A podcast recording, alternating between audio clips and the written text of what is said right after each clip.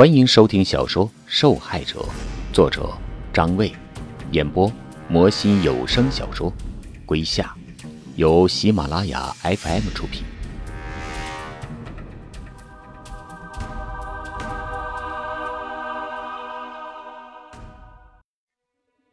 第五十三集，他回忆了一会儿，什么也没想起来，只能硬着头皮往水塔的方向爬去。上山的路是条羊肠小道，一路上都显得如此的陌生，仿佛和他的生活从来都没有过交集。怎么可能在不知不觉中杀掉一个人呢？杀的是什么人呢？为什么要杀他呢？小智心里琢磨着。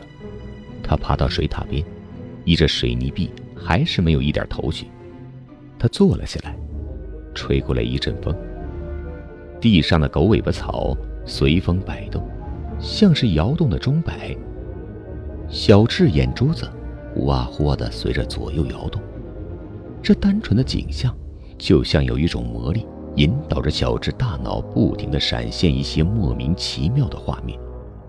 画面一闪即过，难以把握，就像黑夜里，就像黑夜里倏的一下闪过的亮光。知道它的存在。却又无法看清模样，小智的脑袋开始微微发胀，他眨眨眼睛，努力看清那些画面是什么。可脑子一清醒过来，就又只剩下摇晃的狗尾巴草了，好像是个烧砖的窑洞。小智心里想着，他站起身来，那些细微的线索像本能一样，带着他绕着水塔转起了圈子。水塔西面的不远处的小坡上，果然有个洞口。因为常年不用，早就被杂草遮蔽了洞口。现在那些草杂乱无章地躺在地上，又说明前不久刚刚被人破坏过。小智走了过去，尝试着拨开草丛钻进去。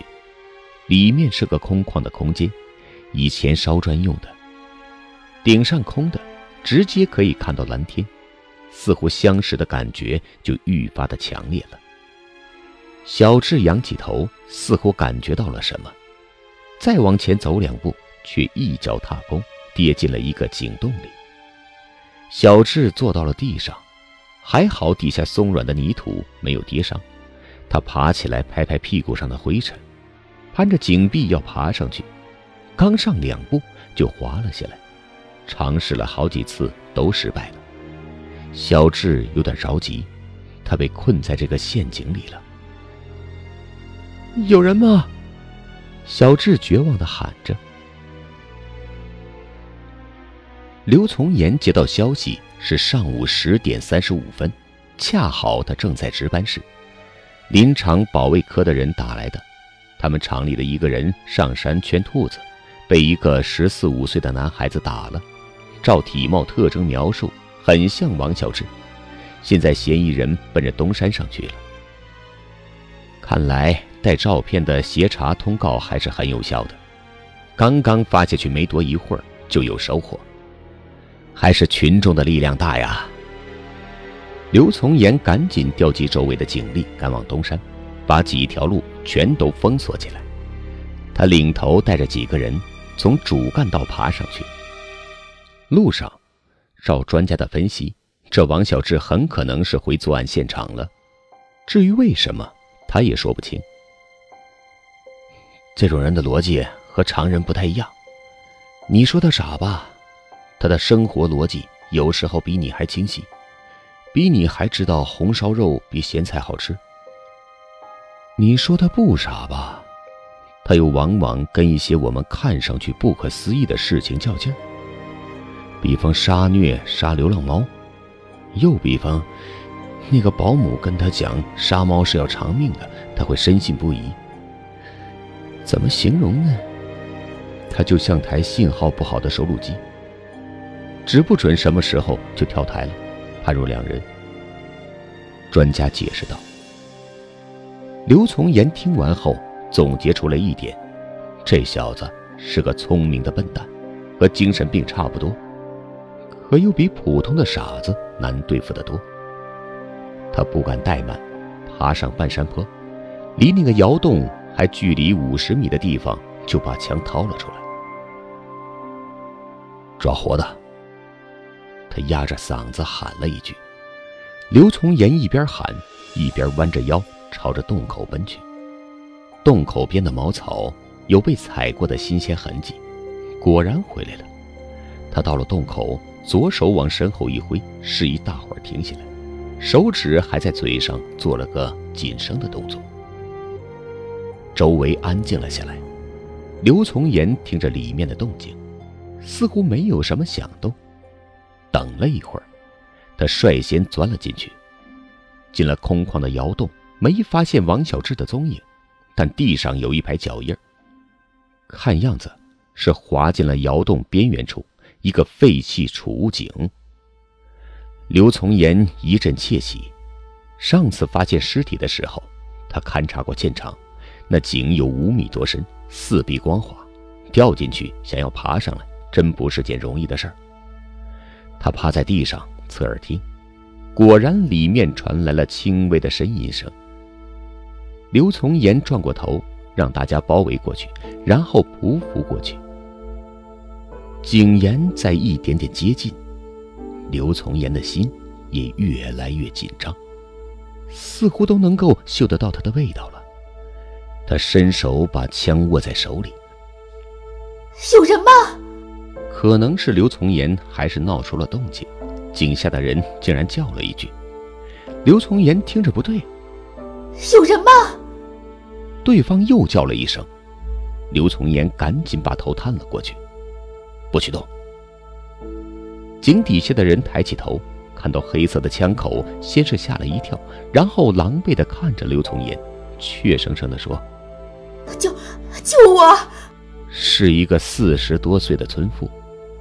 村妇被拉上来之后，心有余悸，缓了老半天，才搞清楚来的这群是警察，不是歹徒。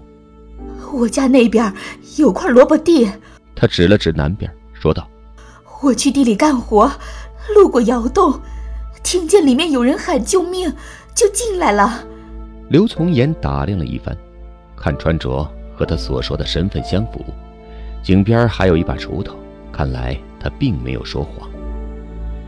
后来呢？后来，我就把他拉上来，刚拉上来打了个照面突然就觉得这个小孩很眼熟，盯着他看了两眼，他就一下子把我撞到井里面去了。村妇委屈的说道：“这大概是多久以前的事了？”半个小时吧，我也说不清，反正应该是不久之前。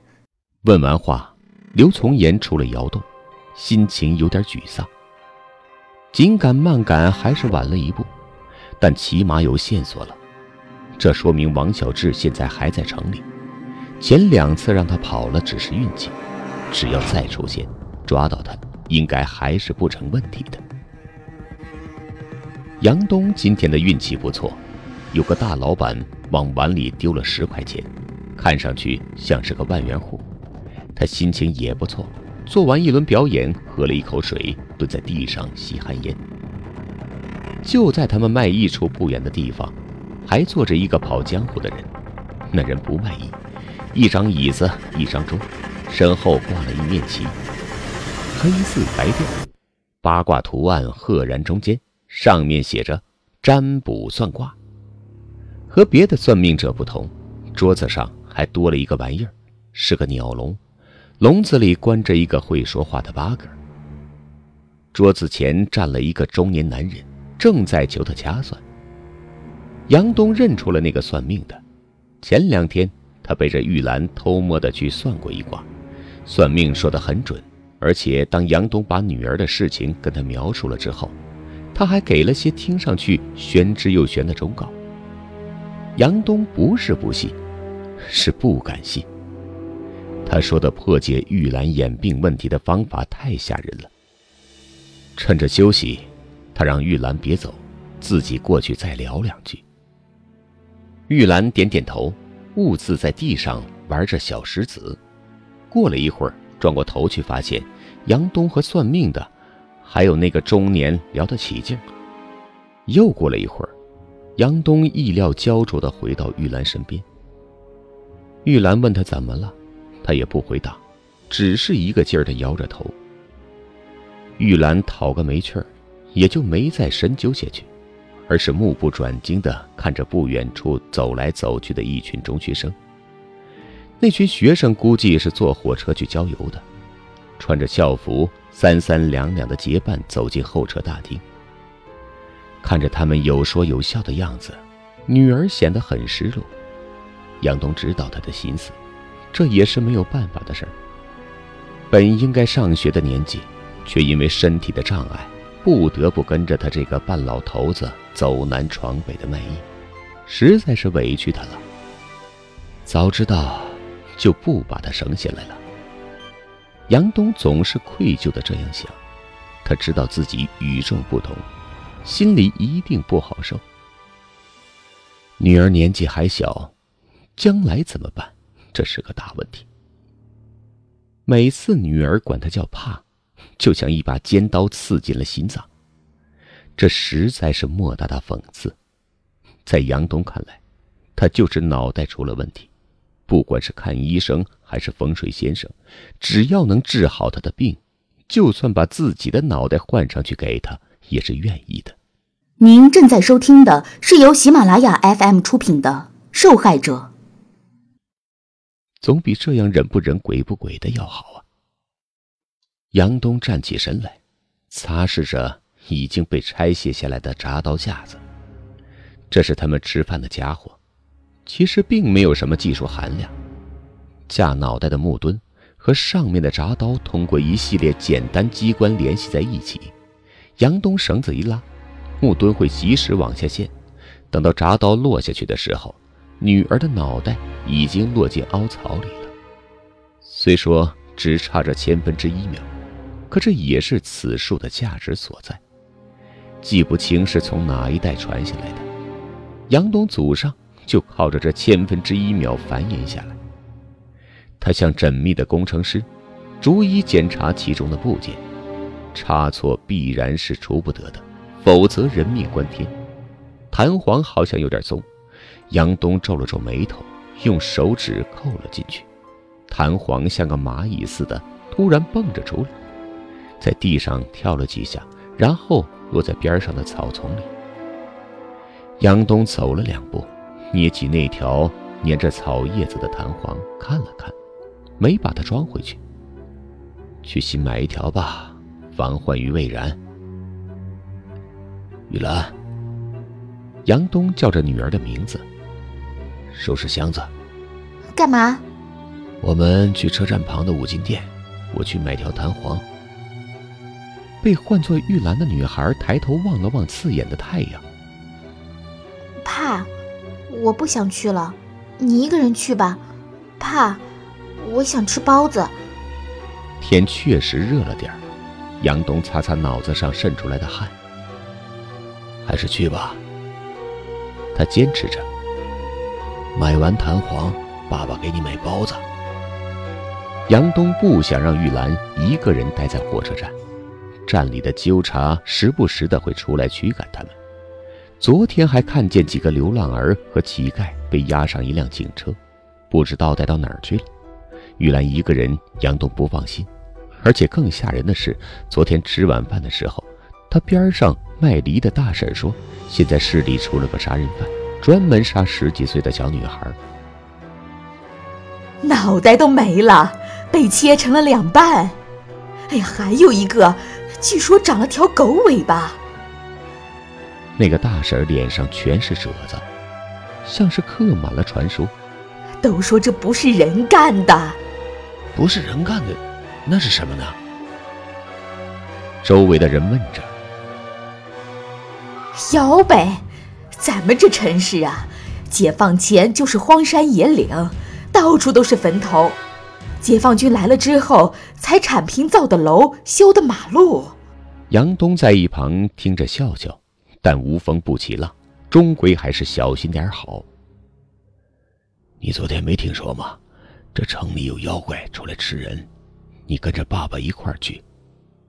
杨东拿大婶的话出来吓唬女儿。玉兰被杨东催促的有些不耐烦，但也没法子，嘟着嘴站起身来。他转过头，吓了一跳，看见木箱子后面站着一个男孩，看模样很熟悉的样。杨东也直起了腰，顺着玉兰凝滞住的视线望过去，这不就是上次那小子吗？杨东走过去，冲着他挥挥手：“走吧，没吃的。”别在这儿瞎晃悠了，等会儿带红姑的来把你带走。男孩一脸污渍，像是刚从哪个土坑里爬出来似的。饿，他说。杨东叹了口气，转头望望四周，值班的纠察没出来。他想了想，那你们在这儿待着，别动，我去买包子。玉兰有个伴儿。杨东放心了许多，他也不想背着沉重的箱子跑来跑去。杨东在五金店里买了个弹簧，又添了把螺丝刀，然后到边上的包子铺买包子。他要了八个肉包子，分成三份，往回走去。路边的电线杆上贴着一张告示，杨东什么也没看见，就瞟见了下面用粗笔写的“奖金三千元”。乖乖。什么人值三千块呀？杨东脚步停了停，告示上是说本市除了杀人犯，在逃专门以小女孩为对象。看来那卖梨的大婶还真不是胡扯。他接着往下看，右下角还贴着一个嫌疑犯的照片，是人不是妖吗？杨东看着照片，刚要走的脚步挪不动。这人好像在哪见过呀？他歪着脑袋辨认，打印出来的照片不是很清晰，就只是个脸型轮廓。杨东看着看着，猛然呆住了。杨东被吓得不轻，转过身来，赶紧朝着广场奔去。到了之后，看见玉兰安然的坐在箱子上，杨东的心踏实一点。人呢？谁？就是刚刚要饭的那个。哦。他走了，走了，什么时候走的呀？往哪儿去了？杨东抬起头四处张望，就前一脚走的。玉兰指了指方向，他好像脑子不正常，莫名其妙一下就跑了。杨东顺着玉兰指的方向望过去，一个瘦弱的影子一闪即过。怎么了？周围脸熟的小贩看见这边的动静，问道：“我看见……”杨东话说到一半，眼珠子一转，突然改变主意了：“哦哦，没什么。”他弯下腰收拾家伙，快把东西收拾好，咱们走。杨东对玉兰说：“阿忠坐在林寒对面。”一根接着一根抽烟，林寒靠在少年宫后院操场的单杠上，脚下放着旅行包。蒋光头现在怎么样了？给医院。阿忠朝地上啐了口唾沫，把头仰起来看着太阳。那肯定是陈建那边人干的吗？估计八九不离十。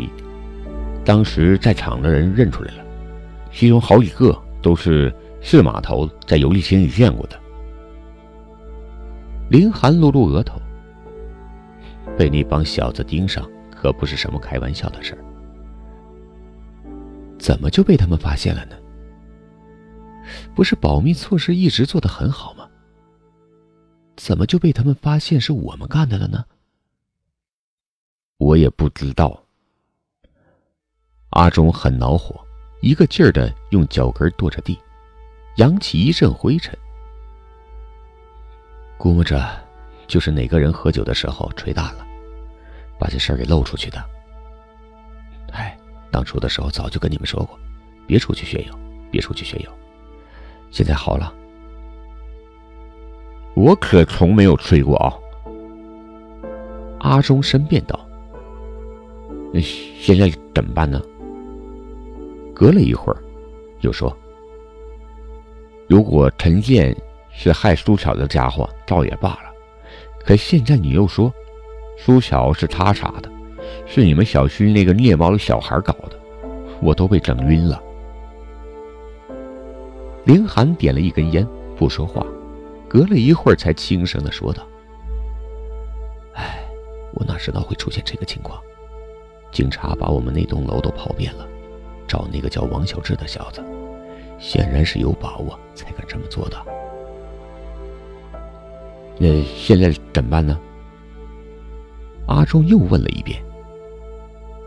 林寒喷了口烟：“这两天你小心点。”我去趟省城，回来之后我问我爸要点钱，你先出去躲一阵子。